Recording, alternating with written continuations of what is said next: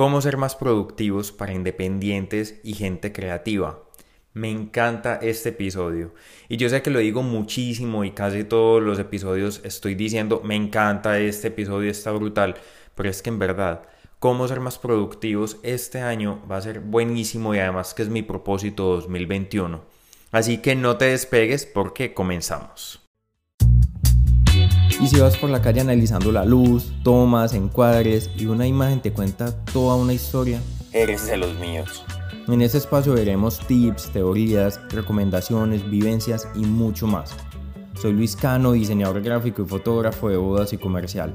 Bienvenidos a un nuevo episodio.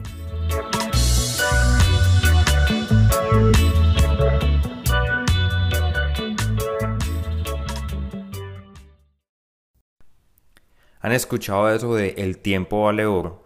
Pues yo creo firmemente en esa expresión. Yo creo que el, tiempo tiene demasiado valor y trato de darle eh, valor al tiempo de la otra gente y también a mi propio tiempo. Y es algo que una vez lo gastamos no lo vamos a recuperar. Entonces, como independientes o como creativos es súper importante poder emplear bien este tiempo. De hecho, pues a mí se me dificulta mucho porque yo no tengo un jefe, no tengo tareas específicas, tampoco tengo como tareas que se repitan exactamente en el mismo orden siempre. Entonces, este calendario y este método que, que estoy estudiando y que ahora estoy empleando me ayudó a organizarme mucho la cabeza y todas las ideas que tengo. Yo lo digo no como una persona experta o desde una posición de autoridad, sino que lo digo es porque es todo lo contrario, porque he estado en muchos, em, como en mucha frustración al no poder cumplir todas las metas, al ver que no puedo aprovechar el tiempo como me encantaría, al ver que, que me falta como mucha organización. Y para esto se necesita mucha disciplina para poder seguir todos los días cumpliendo el horario y cumpliendo todas las tareas, se necesita mucha motivación para no tener esos días en los que a veces no nos queremos ni levantar de la cama y pues como no tenemos un jefe o algo que nos esté ahí exigiendo levantarnos, pues esa tentación es bastante grande. Y sueños muy claros para podernos enfocar y centrarnos en las tareas que estamos haciendo en el momento y no pensar en cosas diferentes. Y yo no sé si a ustedes les pasa, pero por lo menos yo eh, hago muchas cosas, trabajo en muchísimas cosas que son importantes para mí y que en el momento como que no veo un resultado físico, monetario o lo que sea, pero sé que más adelante me va, me va a dar como eso que estoy buscando. Entonces mantener esa motivación es súper importante. Y el año, y el año pasado, en el 2020, fue un año en el que tuve que aprender a trabajar de muchísimas maneras y salir de la zona de confort. Estuve trabajando en proyectos que había planeado hace mucho y los llevaba como posponiendo y siempre sacando excusas para no hacerlos. Entonces dije, ya no más. Este, esto hizo que aumentara mis tareas el día a día y buscar métodos para poderme organizar mejor, porque si no, no iba a poder cumplir todos los objetivos que tenía. Y te traigo algunos pasos súper importantes que me han ayudado a mí. Lo primero, lo primero que hice fue una lista de todo lo que quiero hacer en la semana, incluido el ejercicio, el estudio, las demás actividades que son súper importantes para nosotros. El siguiente paso es ser más organizado. No puedo hacer todas las tareas que tengo y organizar mi cabeza si veo en el escritorio un montón de elementos y desorden y papeles por todo lado. Y tengo que repetir, no lo digo porque sea el más organizado, sino todo lo contrario, porque es algo que quiero mejorar. En verdad a mí me afecta cuando veo tanto desorden visual, no puedo como organizar mi mente. Así que este es un propósito súper fuerte en mí y tengo que ser más organizado este año.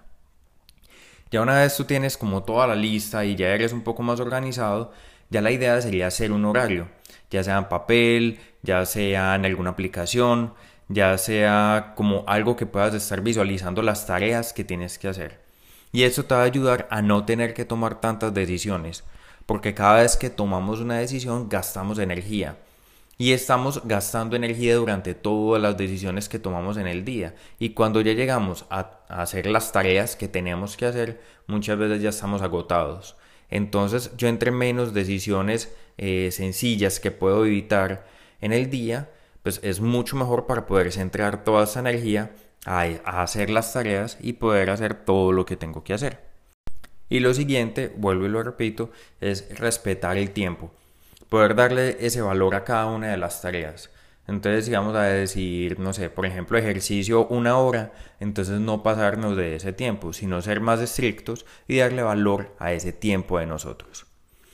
Yo he buscado muchísimas maneras de poderme organizar y la mejor manera que encontré o la que más se acomodaba para lo que yo tengo que hacer es con el calendario de Google.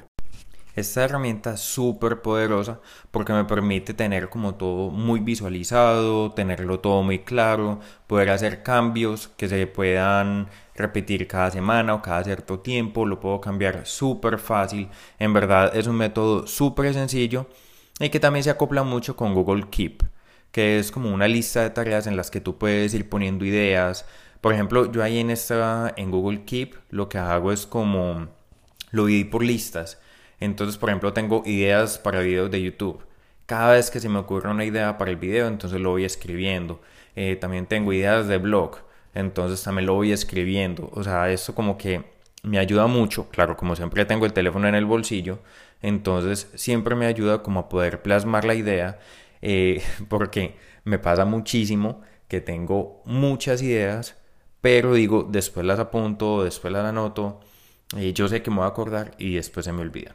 Entonces, eh, la verdad, esta aplicación me está cambiando la vida completamente. Y ya después la puedo integrar en Google Calendar súper sencillo. Y además que este método es como creando bloques de colores, entonces lo vas a tener mucho más visual y es súper bueno. Y también hay otras herramientas súper buenas para poder manejar mejor el tiempo, que es eh, un cronómetro Tabata que viene por, por números. Eh, tú cuadras como Claro, lo, que recomiendan es como hacer tareas de 30 minutos, 40 minutos, 60 minutos y descansar para que no recarguemos el cerebro y no nos cansemos mucho. Entonces estos cronómetros lo que hacen es que te van cuadrando el tiempo y una vez suena tú tienes ese tiempo para descansar y después vuelves a hacer alguna otra tarea que tengas. Y eso también te ayuda a alejarte del teléfono y evitar estos distractores que tenemos. En el blog de mi página web, en Luis Cano Foto, te voy a dejar toda esta información, te voy a dejar links para los eh, cronómetros, para los timers que te estoy hablando y de los dos videos que me gustaron más y de los cuales aprendí muchísimo sobre el manejo del tiempo. En verdad espero que esto te sirva muchísimo, que cambie mucho como tu manera de trabajar, porque a mí me está funcionando y me encanta compartir contigo todo esto que a mí me ha servido tanto.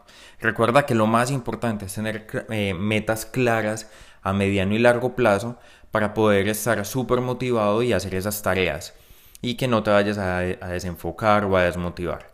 Así que vamos con toda que este 2021 va a estar genial y vamos a cumplir muchos, muchos sueños. También te invito a que me escribas comentarios o me envíes notas de voz contándome qué te gustaría escuchar en este podcast y también visita la página luiscanofoto.com donde está el blog, donde está también este podcast y también están los videos de YouTube donde pongo todos los tutoriales de fotografía. En verdad todo el contenido que estoy creando para ustedes está buenísimo y me encanta tener ese feedback de ustedes.